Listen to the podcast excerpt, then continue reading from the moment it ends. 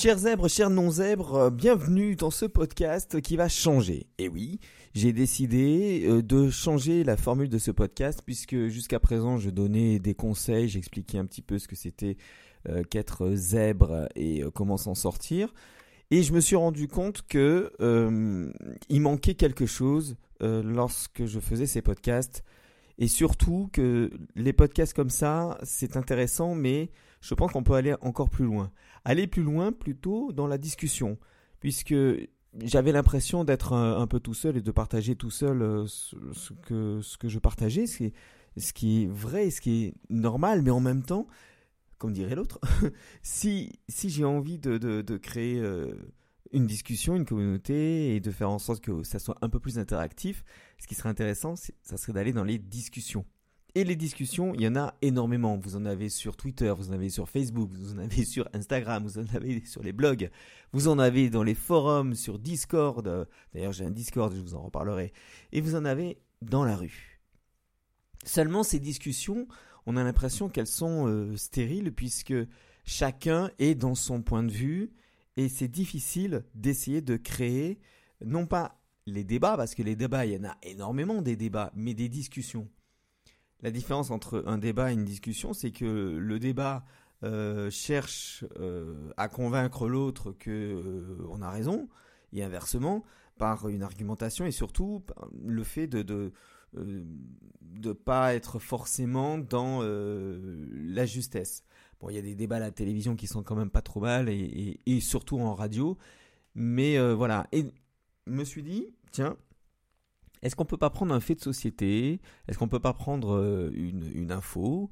Est-ce qu'on peut pas prendre euh, toutes ces choses qu'on peut voir euh, tous les jours et créer des discussions?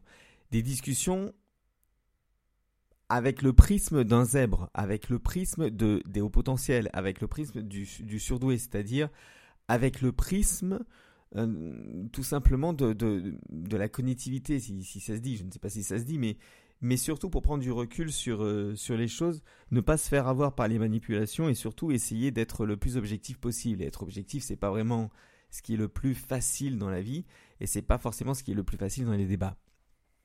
Euh, parce qu'il y a beaucoup d'émotionnel et ce qui m'intéresse, c'est justement de sortir un petit peu de l'émotionnel. Si vous avez vu mes, dernières vidéos sur YouTube, vous avez vu qu'il y avait un peu de changement. Voilà. Et bizarrement, euh, ce changement fait que euh, il y a plus de personnes qui regardent mes vidéos.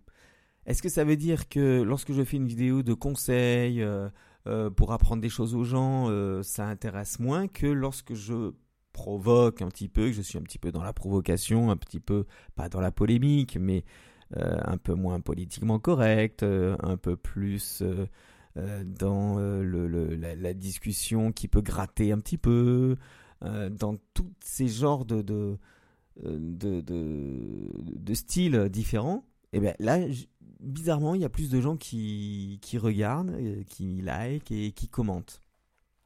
Forcément, je suis obligé d'en prendre compte. Hein. Je suis obligé de me dire, est-ce que c'est pas là-dedans euh, qu'il faudrait que j'aille? Ça veut dire que ce podcast va changer de nom. Pour l'instant, ça s'appelle Parole de zèbre.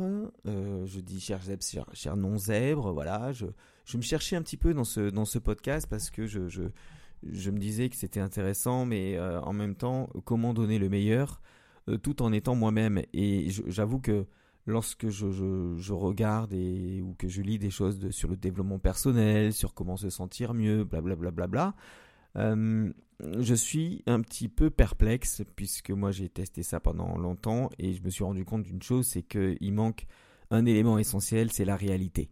Alors on va dire oui, la réalité n'est pas la même pour tout le monde, blablabla, bla, bla, bla, etc. Vous connaissez tout, euh, tout ce qu'on peut en dire, mais la réalité est là.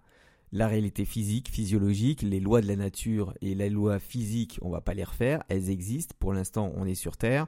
La loi de la gravité existe, elle a été découverte par Newton. Je peux vous assurer que si vous sautez du huitième étage en criant I can do anything, You can do anything, effectivement. You can, euh, you can sauter du huitième étage.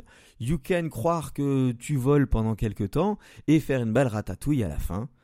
Et ça, personne ne te le dira.